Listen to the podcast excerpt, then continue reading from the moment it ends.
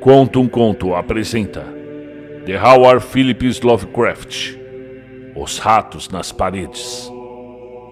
Narração Marcelo Fávaro. Tradução de Alfredo Ferreira.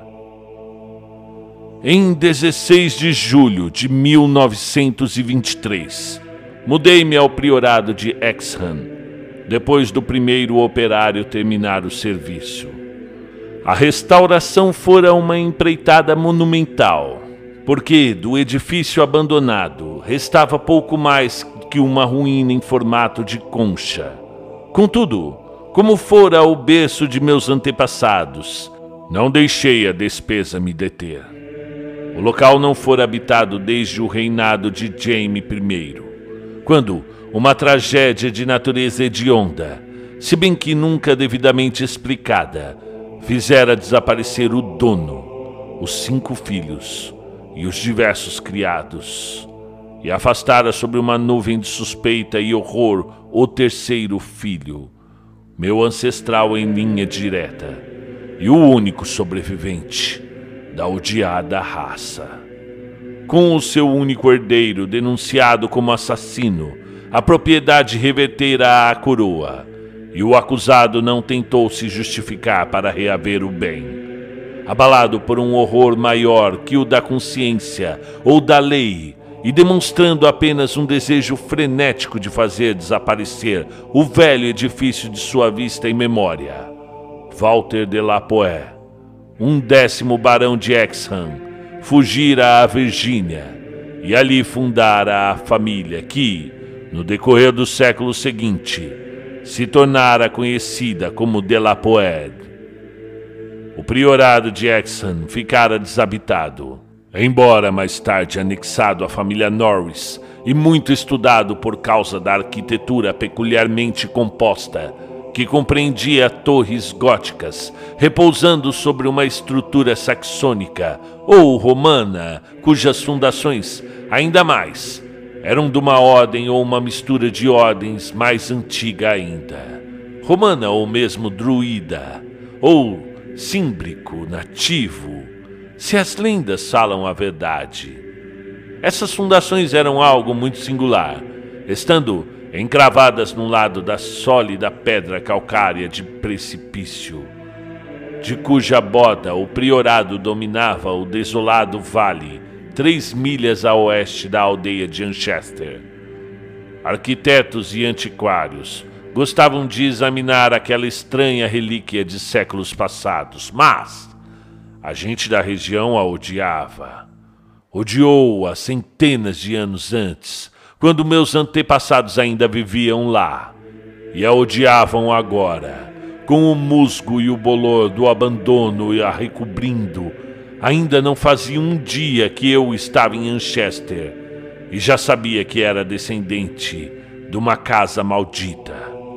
E nesta semana, operários fizeram voar ao ar o priorado de Exham e estão ocupados em obliterar os traços das fundações.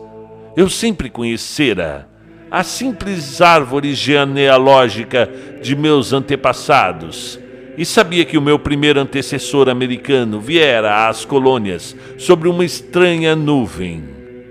Quanto a detalhes, porém, sempre fora mantido na mais completa ignorância, graças à política de reticência sempre adotada pelos Delapoer. Ao contrário de nossos vizinhos plantadores, raramente nos vangloriávamos de antepassados, entre os cruzados ou outros heróis medievais e da Renascença. Nem me fora transmitida a tradição, exceto o que pode ter sido mencionado dentro do envelope lacrado deixado antes da Guerra Civil por cada varão ao seu filho mais velho, para ser aberto no pós-morte. As glórias que estimamos foram as logradas depois da migração, as glórias de uma família honrada e altiva embora talvez um pouco retraída, insociável, da Virgínia. Durante a guerra, nossas fortunas se extinguiram e toda a nossa existência mudara devido ao incêndio de Carfax, nossa propriedade nos bancos do rio Jaime. Meu avô, avançando em anos, morrera naquele incêndio criminoso. E consigo, se perdera o envelope que nos ligava ao passado. Lembro-me daquele incêndio ainda hoje, como quando o vi com a idade de sete anos, com os soldados federais dando viva, as mulheres gritando e os negros berrando e rezando. Meu pai estava no exército, defendendo Richmond, e depois de muitas formalidades, minha mãe e eu fomos passados através das linhas para nos reunirmos a ele. Quando a guerra terminou, mudamos-nos para o norte, de onde minha mãe viera. Fiquei adulto, depois um homem maduro e ultimamente rico, como um legítimo Yankee. Nunca meu pai nem eu chegamos a saber o que continha no envelope hereditário.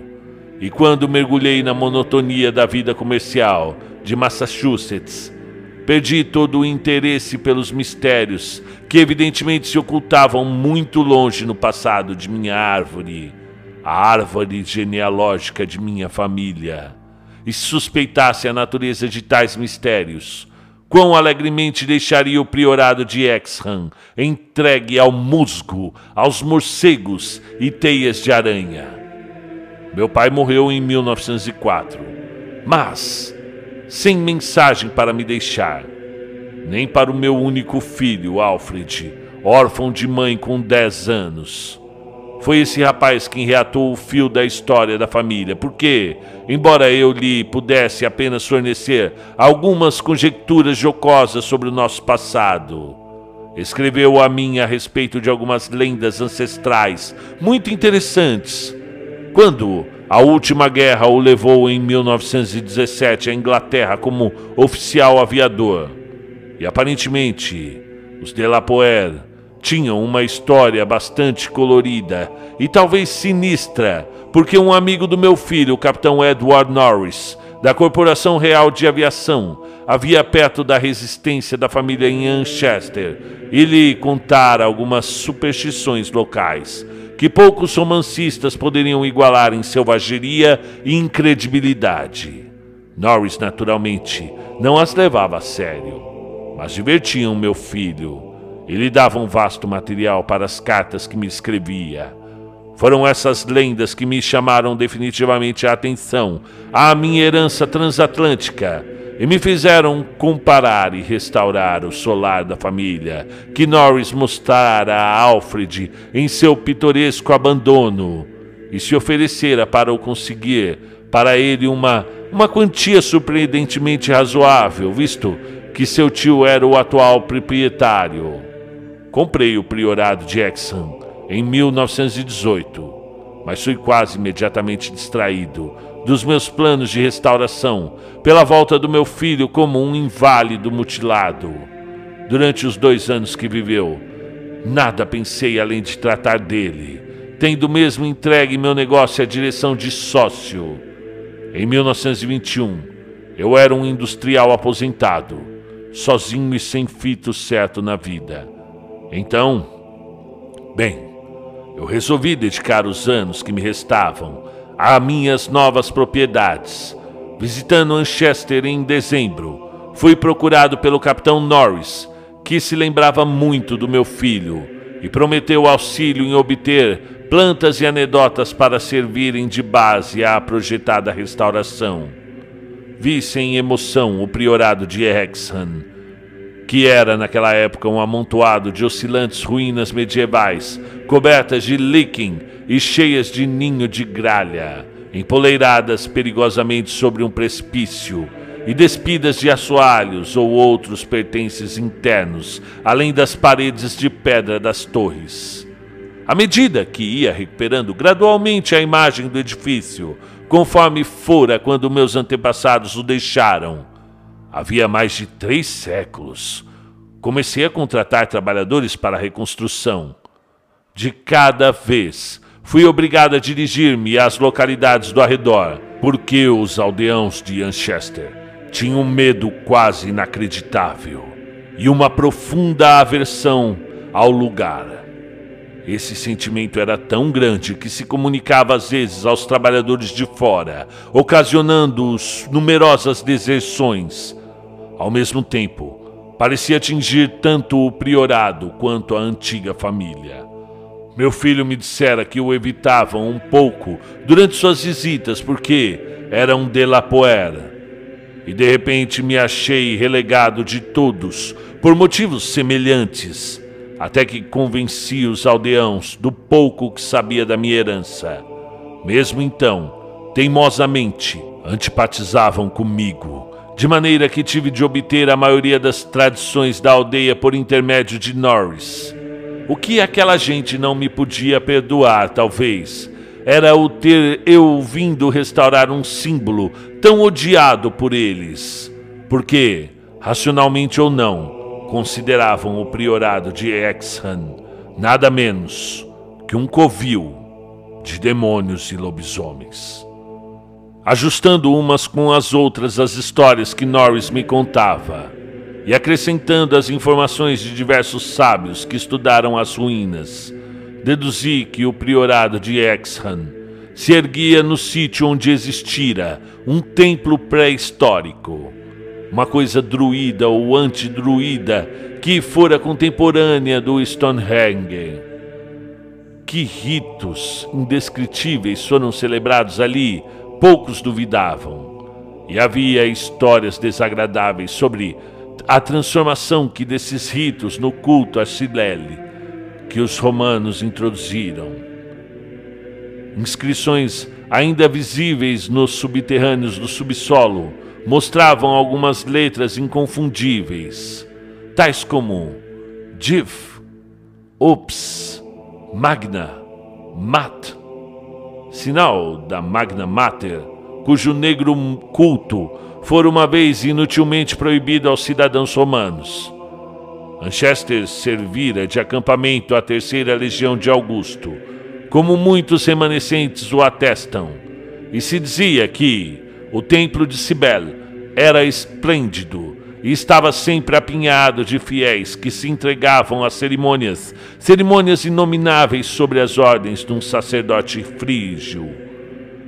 As fábulas acrescentavam que a queda da velha religião não interrompera as orgias no templo e que os sacerdotes continuaram a viver ali mesmo após o advento da nova fé, com muito pequena diferença Igualmente se dizia que os ritos não terminaram com o poderio romano e que alguns saxões edificaram sobre o que restava do templo e dado ao edifício as linhas essenciais, subsequentemente preservadas, o tornando o centro de um culto que fora temido durante várias gerações.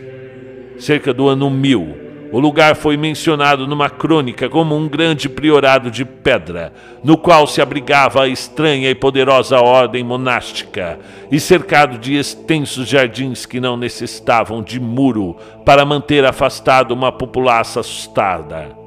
Nunca fora destruído pelos dinamarqueses, embora depois da conquista dos normandos deva ter declinado enormemente visto que não houve impedimento quando Henrique III doou as terras ao meu antepassado, Gilbert de la Poer, o primeiro barão de Exham, em 1621. De minha família antes dessa época não há notícia, mas algo estranho deve ter acontecido ulteriormente. Uma crônica se refere a um Delapoer comum, um amaldiçoado de Deus em 1307. Um amaldiçoado de Deus. Naquele ano. Enquanto a tradição da aldeia mencionara apenas um terror maligno espalhado no castelo, que se ergueu sobre as ruínas do velho templo e do priorado. As histórias ao canto da lareira eram medonhas ainda mais fantásticas devido à assustada reserva que a cercava e a uma ambiguidade desconcertante. Apresentavam meus antepassados como uma raça de demônios hereditários, ao lado dos quais Gilles de Retz e o Marquês de Sade teriam parecido verdadeiros novatos, si e insinuavam à boca pequena que eram responsáveis pelo desaparecimento de aldeões durante várias gerações. Os piores membros, aparentemente, eram os barões e seus herdeiros diretos. Ao menos muito se murmurava a respeito deles. Quando demonstrava melhor inclinação, dizia-se o herdeiro morria cedo para dar lugar a um rebento mais típico. Havia uma, parecia haver um culto íntimo na família, presidido pelo chefe da casa, e algumas vezes fechado, exceto alguns membros. A base do culto era evidentemente o mais temperamento do que a ancestralidade, porque fora aceito e praticado por vários membros de fora que se casaram na família. Dona Margaret Trevor, da Cornualha, esposa de Godfrey, o filho segundo do quinto barão, se tornara o bicho-papão favorito de todas as crianças do arredor.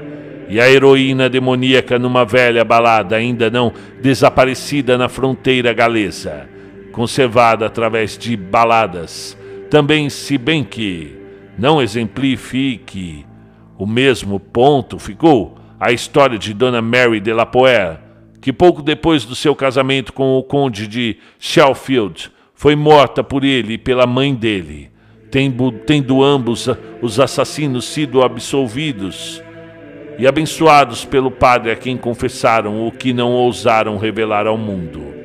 Esses mitos e baladas, sendo típicos de uma superstição absurda, me desagradavam muito, pois a sua persistência e sua aplicação a uma linha tão grande de meus antepassados eram especialmente fastidiosas. Tanto mais que a imputação de hábitos monstruosos podia se relacionar de maneira pouco agradável a um escândalo recente de um parente imediato.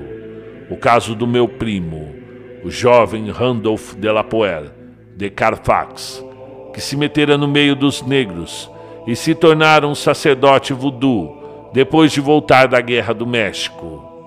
Senti-me muito menos perturbado com as vagas histórias de lamento e de uivo escutados no estéreo vale varrido pelo vento, que ficava sobre o despenhadeiro de pedra calcária, de cheiro de cemitério depois das chuvas da primavera, da coisa branca, ondeante e gemebunda com a qual o cavalo de Sir John Clave se assustara numa noite, num campo deserto, e do criado que ficara louco com o que vira no priorado em plena luz do dia.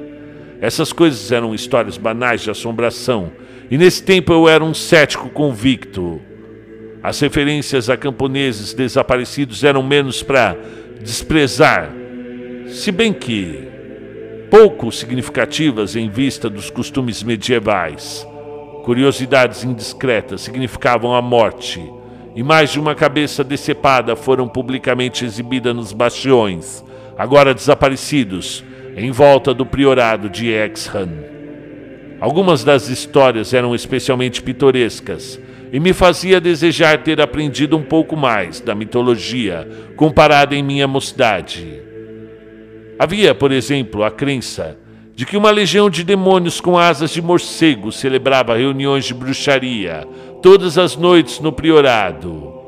Legião cuja subsistência poderia ser explicada pela enorme abundância de vegetais bravos plantados nos vastos jardins. E mais vívidos de todos, havia um dramático episódio épico dos ratos. O exercício de vermes obscenos em dembandada que se precipitara do castelo três meses depois da tragédia que o condenara ao abandono o esguio, pestilento e voraz exército que varrera tudo na frente e devorara a caça, gatos, cachorros, porcos, carneiros e até dois desgraçados seres humanos, antes de que sua fúria se apaziguasse. Em torno desse inesquecível exército roedor gira um ciclo separado de mitos, porque se espalhou entre as casas da aldeia e trouxe maldição e horror em seu séquito. Tais eram as lendas que chegavam ao meu conhecimento, enquanto eu, com teimosia de velho, levava adiante a restauração do meu lar ancestral. Não se deve imaginar que essas histórias fossem o meu principal ambiente psicológico. Por outro lado, Eu era constantemente louvado e admirado, do, admirado pelo capitão Norris e os antiquários que cercavam-me e me ajudavam. Quando o, o serviço ficou pronto, mais de dois anos depois de iniciado, examinei os grandes salões, as paredes apaineladas, os tetos abobadados, as janelas ogivais e as vastas escadarias, com um orgulho que largamente me recompensava da enorme despesa feita com a restauração. Cada atributo da Idade Média fora cuidadosamente reproduzido, e as partes novas se ligaram perfeitamente às paredes originais e fundações. O solar dos meus ancestrais estava reerguido, e eu tensionava redimir ao menos a fama local da linhagem que terminava em mim. Residiria ali permanentemente, e provaria que um Delapoer, porque porque eu adotara de novo a grafia original do nome. Não devia ser olhado como um demônio. Talvez o meu conforto fosse aumentado pelo fato de que, embora priorado de Exham fosse uma reprodução da era medieval, o seu interior era, na realidade, inteiramente novo e livre da velha vérnica, assim como os velhos fantasmas. Como disse, Mudei-me em 16 de julho de 1923. Meu pessoal doméstico se compunha de sete criados e nove gatos, dos quais eu gostava particularmente. Meu gato mais velho, o Niggerman, tinha sete anos e viera comigo de minha casa em Bolton, em Massachusetts. Os outros eu fora adotando enquanto morava com a família de Capitão Norris durante a restauração do priorado. Durante cinco dias, nossa rotina se processou com a maior placidez, sendo meu tempo mormente empregado na codificação dos velhos dados da família. Acabaram obtendo algumas narrações muito detalhadas da tragédia final e da fuga de Walter de Lapoer, mas as quais eu calculei que constituiriam conteúdo provável de papéis hereditários destruídos no incêndio de Carfax. Verificava-se que meu antepassado fora acusado com sobeja razão de ter assassinado os membros da família, exceto quatro criados seus cúmplices, durante o sono, cerca de duas semanas depois de uma chocante descoberta que transformara completamente seu comportamento, mas que, exceto por indução, ele não revelara, salvo talvez os criados que o ajudaram e depois surgiram e desapareceram. Aquela deliberada carnificina, que inclui pai, três irmãos e duas irmãs, fora largamente perdoada pelos aldeãos e tão benigamente encarada pela justiça que seu perpetrador se ausentara com honra, ileso e sem disfarce à Virgínia. A impressão geral era de que ele expurgara a terra de uma maldição imemorial. Que descoberta motivara, que descoberta motivara um ato tão terrível, é o que eu dificilmente podia conjecturar. Walter de Lapoer devia ter conhecimento havia anos das sinistras histórias que corriam sobre sua família, de maneira que esse material não o poderia impulsionar. Então, fora testemunha de algum assombro rito ou tropeçara em algum espantoso símbolo assustador e revelador no priorado ou no arredor. Constava que fora um moço tímido e bondoso na Inglaterra. Na Virgínia, parecia mais assombrado e apreensivo do que, que mal ou azedo, Francis Harley of Belleville, outro cavalheiro aventuroso, fala dele com, em suas memórias como sendo um homem de justiça, sem exemplo, de honra e urbanidade. Em 22 de julho, ocorreu o primeiro incidente que, embora considerado ligeiramente no momento, tomou significação natural em relação a acontecimentos mais relevantes.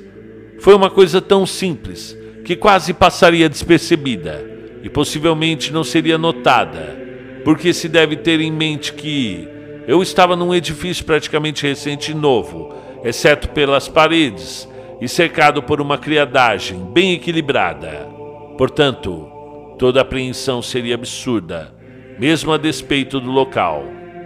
O que agora me lembra simplesmente de que meu velho gato preto, cujo temperamento conhecia tão bem, andava irritado e irrequieto, de maneira que se afastava de seu feitio habitual. Vagueava de uma sala em outra, desassossegado e ansioso, e farejava constantemente junto das paredes que faziam parte da estrutura gótica. Compreendo como isso deve parecer trivial, como o inevitável cachorro das histórias de almas do outro mundo, que sempre rosna antes de um dono, que, antes que o dono veja a figura fantasmagórica. Contudo, eu não posso suprimir esse fato. Eu tenho que dizer. No dia seguinte, um criado se queixou de inquietação entre todos os gatos da casa. Procurou-me em meu estúdio, um salão no segundo andar com arcos ogivais, paredes apaineladas, de carvalho preto e tríplice janela gótica dominando o desfiladeiro de pedra calcária e o desolado vale. E mesmo enquanto eu ouvia, podia ver o vulto de Niggerman se arrastando ao longo da parede ocidental e arranhando os, os painéis novos que recobriam a antiga pedra. Disse ao homem que devia ser algum cheiro ou emanação singular da velha alvenaria, imperceptível aos sentidos humanos, apenas afetando os órgãos delicados dos gatos. Mesmo através da, ma da madeira nova, isso era o que realmente eu acreditava. E quando o camarada sugeriu a presença de camundongos ou ratos, fiz notar que não houvera rato ali durante 300 anos e que até os ratos do campo das terras circunvizinhas dificilmente poderiam ser encontrados naquela altura, onde nunca constara que aparecessem. Nessa tarde, fui visitar o capitão Norris, que me garantiu que seria incrível que os ratos do campo infestassem o priorado de maneira tão inesperada e sem precedente. Naquela noite, dispensando, como de costume, o camareiro, me recolhi ao quarto da torre ocidental, que escolhera para mim, e a qual se chegava através do estúdio por uma escada de pedra e uma curta galeria. A primeira parcialmente antiga, a segunda inteiramente restaurada. Esse, esse quarto era assim, era circular, muito alto e sem revestimento de madeira, sendo forrado com um pano de arras que eu próprio escolhera em Londres. Vendo que Niggerman estava comigo, fechei a pesada porta gótica e me despedi à luz das lâmpadas elétricas, que tão inteligentemente imitavam a vela, finalmente apagando as luzes e mergulhando no vasto leito lavrado e com dossel, tendo o venerável gato no lugar, um costumeiro junto aos meus pés. Não corria as cortinas e olhava para fora da janela do lado norte, que tinha em minha frente. Havia um prenúncio de aurora no céu, e os delicados endilhados da janela se recortavam graciosamente sobre o fundo claro. A certa altura, devo ter adormecido calmamente porque tenho a vaga sensação de ter emergido de estranhos sonhos quando o gato saiu violentamente da plácida posição. Eu ouvia a frouxa claridade da aurora, com a cabeça esticada diante, as patas da frente pousadas em, seu, em meus tornozelos e as traseiras esticadas para trás. Estava olhando intensamente a um ponto da parede, um pouco à esquerda da janela, um ponto que, a meus olhos, nada tinha especial, mas sobre o qual toda a minha atenção agora estava concentrada. Observando, verifiquei que Niggerman não se estar em vão. Se o pano de arras realmente se moveu, não posso dizer. Acho que sim, muito de leve. Mas o que posso jurar que vi atrás dele ouvi um chiado baixo e distinto, como de um rato ou um camundongo. No mesmo instante, o gato pulou agilmente sobre a tapeçaria, arrastando a parte suspeita ao chão com o seu próprio peso e deixando exposta a velha e úmida parede de pedra, remendada aqui e ali pelos restauradores, na qual não se via sinal de ladrões roedores. Nigeman ficou andando de um lado para o outro, junto àquele pedaço da parede, arranhando o pedaço caído do, do pano de arras e, aparentemente, tentando às vezes meter a pata entre as paredes e o assoalho de carvalho. Nada achou e depois de algum tempo voltou cansadamente ao lugar, nos pés da cama. Não me mexi, mas não dormi o resto da noite. Observando, verifiquei que Nigman não se excitara em vão. Se o pano de arras realmente se moveu, não posso dizer. Acho que sim, muito de leve. Mas o que posso jurar é que atrás dele ouvi um chiado baixo e distinto, como o de um rato ou de um camundongo. No mesmo instante, o gato pulou agilmente sobre a tapeçaria arrastando a parte suspeita ao chão com seu peso e deixando exposta a velha e úmida parede de pedra, remendada aqui e ali pelos restauradores, e na qual não se via sinal dos ladrões roedores. Nigerman ficou andando de um lado ao outro, junto àquele pedaço de parede, arranhando o pedaço caído do pano de arras e, aparentemente, tentando às vezes meter a pata entre a parede e o assoalho de carvalho. Nada achou, e depois de algum tempo voltou cansadamente ao lugar, nos pés da cama. Não me mexi, mas não dormi o resto da noite. Na manhã, interroguei todos os criados e verifiquei que nenhuma notara algo anormal, exceto a cozinheira que se lembrava do procedimento de um gato que ficara no peitoril da janela do seu quarto. Esse gato miara uma hora determinada na noite, acordando a cozinheira a tempo de o ver precipitar-se resolutamente da porta aberta e descer a escada. Cochilei um pouco depois do almoço e na tarde procurei de novo o Capitão Norris, que ficou muito interessado no que contei os singulares incidentes, tão sem importância e, no entanto, tão curiosos, despertavam o seu senso pitoresco e provocaram uma série de reminiscência de crendice local sobre fantasma. Ambos estávamos sinceramente perplexos com a presença de rato, e Norris me emprestou algumas ratoeiras e um pouco de trigo roxo, que mandei os criados espalhar em lugares estratégicos quando voltei. Recolhi-me cedo, porque estava com muito sono, mas fui perturbado pelos mais horríveis sonhos.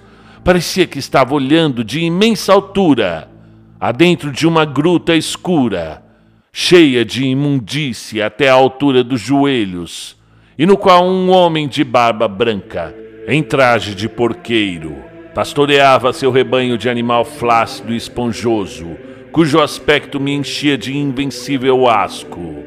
Depois, quando o homem parou, acenando com a cabeça, um formidável enxame de ratos começou a cair no imundo abismo e se atirou a devorar os animais e ao homem ao mesmo tempo. Fui bruscamente desperto daquela terrífica visão pelos movimentos de Niggerman que estivera dormindo, como o de costume, atravessado em meus pés. Dessa vez não tive de indagar o motivo das rosnadelas e bufos e do medo que o fazia cravar as unhas em meus tornozelos. Inconsciente de minha dor, claro, porque em toda a volta do quarto, as paredes, elas ressoavam com o nauseante som, o chiado nojento podre de enormes ratos enfurecidos. Imagine todo o quarto, dentro das paredes, aquele som. Não havia claridade da aurora para deixar ver os panos de arras, mas eu não estava tão assustado a ponto de não poder acender a luz. Quando as lâmpadas brilharam, vi toda a tapeçaria se agitando horrivelmente fazendo com que os desenhos, um tanto originais, executassem uma singular dança da morte. Aquele movimento desapareceu quase logo, e o som também. Pulando da cama, tateei a parede com um cabo comprido de um esquentador que estava perto, e afastei um pano da tapeçaria para ver o que há atrás. Nada vi além da parede de pedra e até o gato perder aquele aspecto tenso que denunciava a presença de coisas anormais. Quando examinei a ratoeira circular colocada no quarto, encontrei todas as aberturas desarmadas. Se bem que não restasse indício algum de que fora apanhado e fugira. Continuar dormindo era impossível, claro, e assim, acendendo uma vela, abri a porta e saí à galeria, em direção à escada, para descer a meu estúdio, com Niggerman seguindo em meus calcanhares. Antes de atingirmos os degraus de pedra, no entanto, o gato se precipitou em minha frente e desapareceu escada abaixo. Desci atrás e subitamente percebi no grande salão embaixo ruídos de natureza inconfundível. As paredes apaneiladas de carvalhos estavam cheias, cheias, infestadas de ratos, chiando e roendo, enquanto Niggerman corria de um lado ao outro com a fúria de um caçador mal-sucedido. Dirigindo-me ao interruptor, acendi as luzes, que dessa vez não fizeram cessar o ruído, e os ratos continuaram o motim, precipitando-se com tal força e clareza que pude finalmente determinar uma direção definitiva aos seus movimentos. Aquelas criaturas, em número aparentemente inesgotável, estavam empenhadas numa estupenda migração de inconcebível altura à profundidade incomensurável. Naquele momento, ouvi passos no corredor e logo depois, dois criados abriram a pesada porta maciça. Estavam percorrendo a casa para descobrir o que levara todos os gatos a um pânico assanhado e os fizera precipitar-se em vários lances de escada abaixo, até que se deteram, miando, diante da porta fechada do subsolo. Perguntei se vocês ouviram os ratos, mas responderam negativamente. E quando lhes chamaria a atenção aos ruídos nos painéis, verifiquei que o barulho cessara com os dois homens, descia à porta do subsolo, mas os gatos já se dispersaram. E mais tarde, decidi explorar a cripta inferior, mas, no momento, fui apenas inspecionar as ratoeiras. Todas estavam desarmadas, embora vazias, convencendo-me de que ninguém ouvira os ratos, exceto os felinos e eu. Me sentei em meu estúdio até de manhã pensando profundamente e recordando todos os fragmentos de lendas que conseguira desenterrar referentes ao edifício que eu estava habitando. Dormi um pouco nas primeiras horas da tarde, recostado numa confortável cadeira da biblioteca que meu plano medieval de mobília não conseguira abolir. Mas, mais tarde, telefonei ao capitão Norris, que veio e me ajudou a explorar o subsolo. Não encontramos algo desagradável, se bem que não pudéssemos reprimir um estremecimento ao nos lembrarmos que aquelas abóbadas foram construídas pelas mãos dos romanos. Todos aqueles arcos baixos e pilares maciços eram romanos, não o romanesco desfigurado dos saxões, mas o severo e harmonioso classicismo da era dos Césares. De fato, nas paredes abundavam inscrições familiares aos antiquários, que repetidamente exploravam o local, tais como Pegetai, Prop, Temp, Dona e L. Paracet. Verso Ponti. A referência a Atis me fez estremecer, porque eu lera Catulo e sabia algo sobre os horríveis ritos do deus oriental, cujo culto estava tão misturado com o Aldisbel. Norris e eu, à luz de uma lanterna, tentamos decifrar os desenhos singulares e meio apagados de certos blocos de pedra irregularmente retangulares, geralmente considerados altares, mas nada conseguimos. Lembrávamos de que um, uma espécie de sol irradiando o raio, fora considerado pelos estudiosos pertencendo a uma origem não romana, sugerindo que aqueles altares foram meramente aproveitados pelos sacerdotes romanos de outros tempos mais antigos e talvez aborígenes que existiram no mesmo local. Num dos blocos, havia manchas castanhas que me fizeram pensar. O maior no meio do aposento tinha uma configuração na face superior que indicava algo relacionado ao fogo, provavelmente uma oferença de incenso.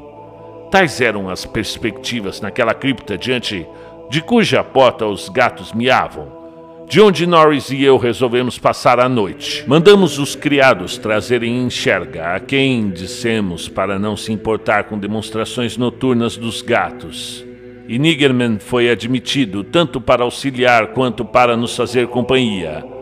Resolvemos conservar a grande pota de carvalho, uma reprodução moderna com fenda para arejamento hermeticamente fechada.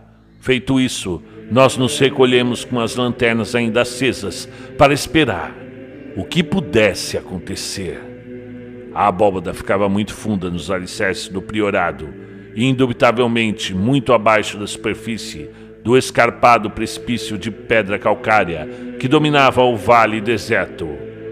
Que ela fora a meta dos ratos brigões, inexplicáveis eu não tinha dúvida, embora não pudesse dizer o motivo. Enquanto estava deitado, esperando, tive a vigília ocasionalmente interrompida por sonhos imprecisos, dos quais os movimentos inquietos do gato deitado aos meus pés me despertavam. Aqueles sonhos não eram agradáveis e sim horrivelmente semelhantes ao que tivera na noite anterior. Via de novo a obscura gruta, e o porqueiro com os indescritíveis animais esponjosos, fossando na imundície, e quando olhei aquelas coisas. Elas me pareceram mais próximas e distintas, tão distintas que eu podia quase observar-lhes a feição. Não observei a característica flácida de um deles e acordei com um tal grito que Capitão Norris, que não dormira, riu muito. Talvez disse mais ou menos se soubesse o que fiz, me fizera gritar. Mas só me lembrei mais tarde. Um horror extremo paralisa às vezes a memória, de grata maneira.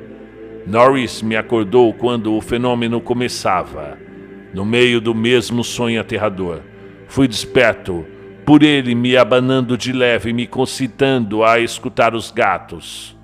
De fato, havia muito a escutar, porque além da porta fechada ao topo dos degraus de pedra. Eles se, se elevavam um verdadeiro pandemônio de felinos miando e arranhando, enquanto Nigerman, sem se importar com os seus semelhantes lá fora, corria excitadamente em volta das paredes de pedra lisa, nas quais eu ouvia a mesma babel de ratos roendo que me perturbara na noite anterior. E então, um terror agudo despertou em mim, porque aquilo era a anomalia que nada normal podia explicar.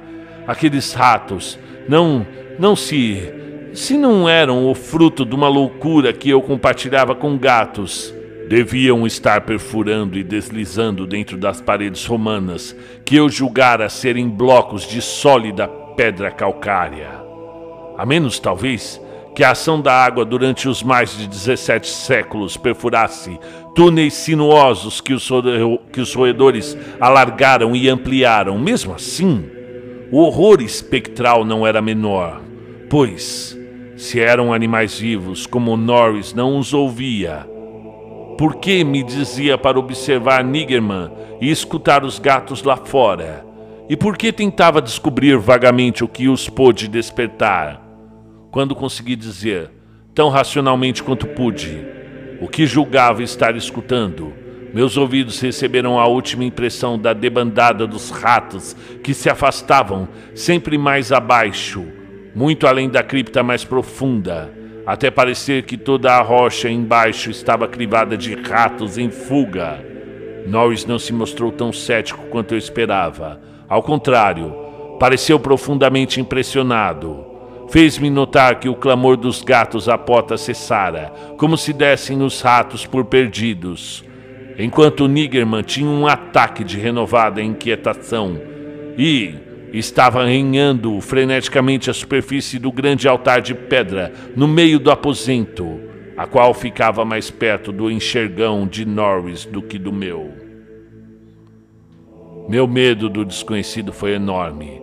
Algo assombroso acontecera e eu via que o capitão Norris, um homem mais moço, mais forte e presumivelmente mais materialista, estava tão impressionado quanto eu, talvez por causa de sua permanente e íntima familiaridade com as lendas locais.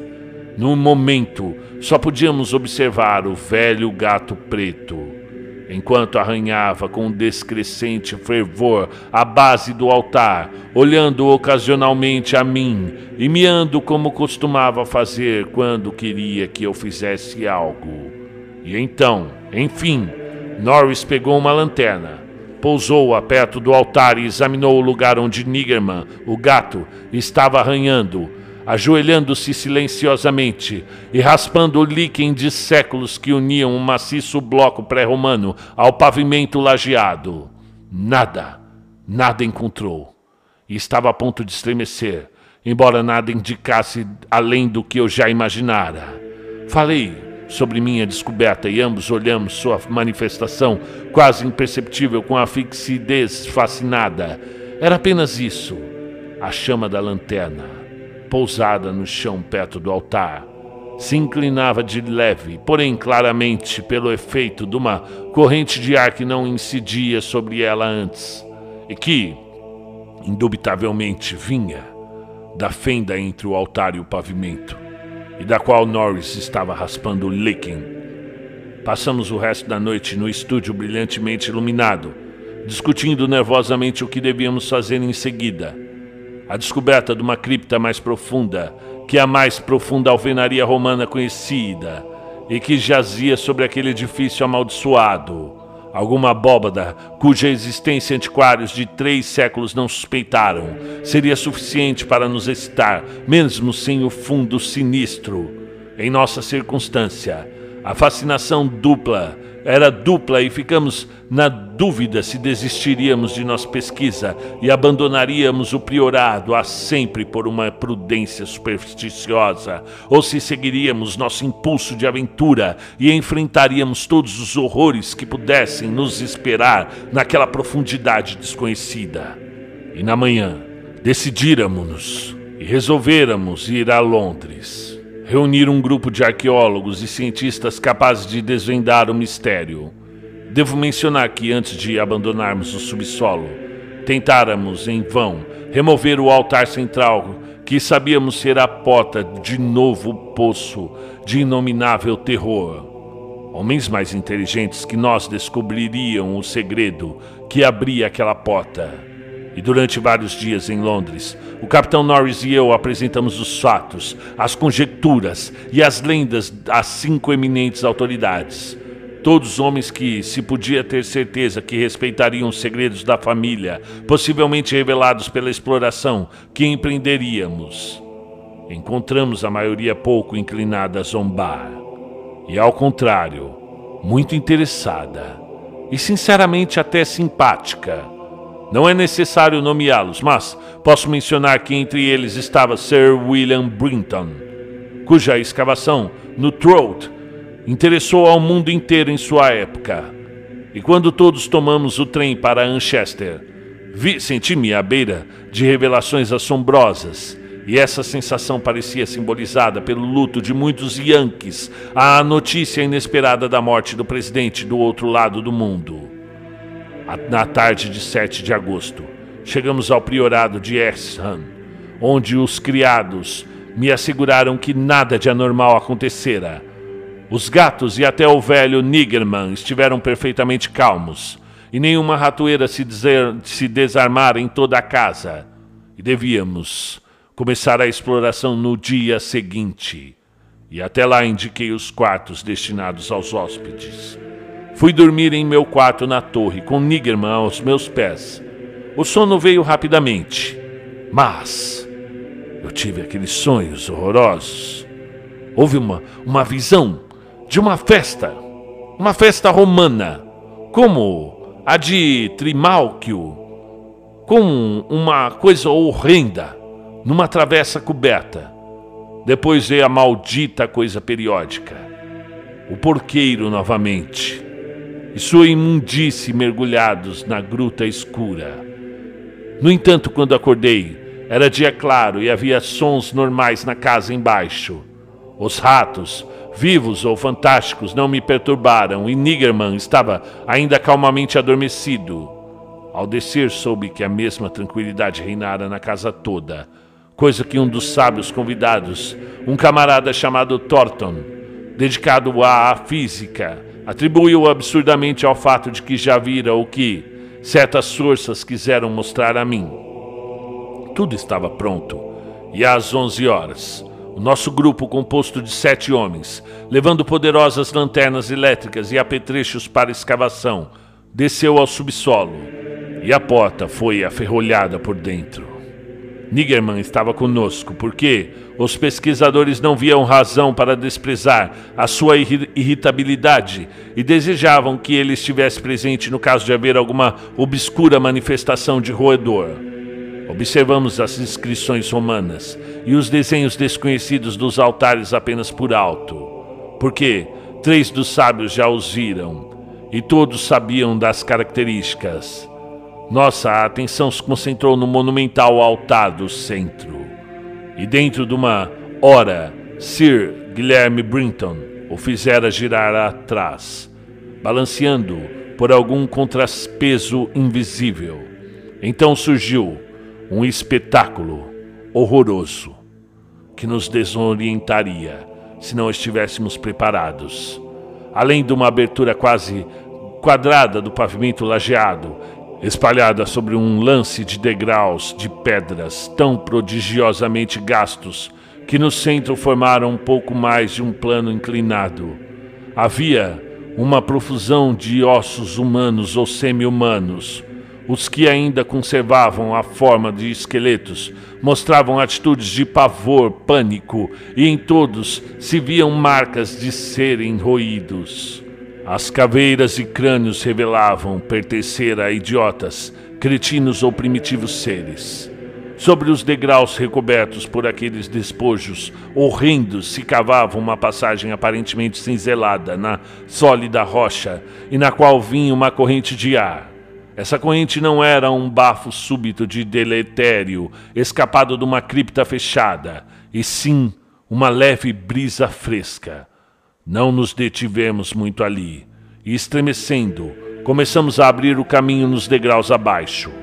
Foi então que Sir William, examinando as paredes cortadas na rocha, fez a estranha observação de que a galeria, de acordo com a direção dos entalhes, teria sido escavada de baixo para cima.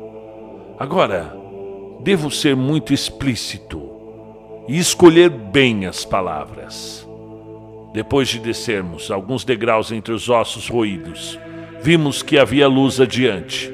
Não uma fosforescência miasmática, mas uma luz do dia coada, que só podia proceder de fendas desconhecidas na estrutura rochosa que dominava o vale deserto. Não era de admirar que tais fendas passassem despercebidas fora, porque não só o vate era absolutamente desabitado, quanto o despenhadeiro tão alto e tão a pique que só um aeronauta podia estudar a superfície com cuidado. Alguns passos mais, e ficamos literalmente sem respiração ao contemplar o que tínhamos diante dos olhos. Tão literalmente que Thornton, o pesquisador físico, desmaiou nos braços do homem assombrado que estava atrás. Norris, com o rosto gordo, flácido e branco, soltou um grito inarticulado, enquanto eu acho que o que fiz foi abrir a boca e tapar os olhos. O homem que estava atrás de mim, o único do grupo que era mais velho do que eu, resmungou o trivial: Meu Deus! com a voz mais trêmula que já ouvi. Dos sete homens cultos, só Sir William Brinton manteve a compostura, com maior honra ainda, por ser o que ia na frente portanto, ter sido o primeiro a divisar o espetáculo. E era uma gruta de enorme altura. Imaginem, envolta em penumbra tão profunda que as paredes se perdiam de vista. Um mundo subterrâneo de ilimitado mistério e horrível sugestão. Havia construções de outros restos arquitetônicos, num relance de olhos apavorado vi formas desgastadas de túmulos, um círculo selvático de Saxão e uma construção de madeira da Inglaterra primitiva. Mas tudo isso passava despercebido ante o fantástico espetáculo que apresentava pela superfície geral do terreno. Vários metros em volta dos degraus se estendia um insano, um amontoado de ossos humanos, ou ossos ao menos tão humanos quanto os dos degraus. Como um mar encapelado, espalhavam-se, uns completamente separados, mas outros inteira ou parcialmente articulados em esqueletos. Estes, invariavelmente em postura de demoníaco frenesi, pareciam lutar contra alguma ameaça desconhecida ou agarrar outras formas com intenções canibalescas. Quando o Dr. Trash, o antropólogo, começou a classificar os crânios, encontrou uma raça inferior que o desconcertou inteiramente. Eram muito inferiores ao homem de Piltdown na escala da evolução, mas em todos os casos positivamente humanos. Muitos eram de grau mais alto e alguns eram crânios de tipo sensivelmente mais desenvolvidos. Os, os ossos eram, estavam roídos, claro, em grande parte por ratos, membros caídos do exército letal que encerrara a antiga tragédia.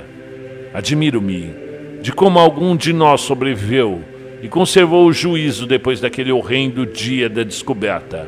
Nem Hoffman, nem Husman poderiam conceber uma cena mais selvagemente incrível, mais freneticamente re repelente ou mais goticamente grotesca que aquela gruta mergulhada em penumbra, através da qual nós sete avançamos, vacilantes cada qual, tropeçando de revelação em revelação, e com o propósito de não pensar nos acontecimentos que desenrolariam naquele lugar há 300, 400, mil ou até dez mil anos. Era uma antecâmara do inferno. E o pobre Norton desmaiou outra vez quando Trash disse que alguns daqueles esqueletos foram descendentes de quadrúpedes havia mais de 20 ou 30 gerações. O horror se juntava ao horror quando começamos a interpretar as ruínas arquitetônicas. Os quadrúpedes, com seus ocasionais suplementos de bípedes, foram guardados em jaulas de pedra, das quais deviam ter escapulido no último delírio de fome ou de medo dos ratos. Houvera grandes rebanhos, evidentemente engordados com os vegetais bravos, cujos restos se podiam ainda ver como uma espécie de resíduo pestilento no fundo de vastas celas de pedra, mais velhas que Roma. Eu sabia agora, porque meus antepassados possuíam tão vastos jardins. A finalidade dos rebanhos não era mais mistério para mim.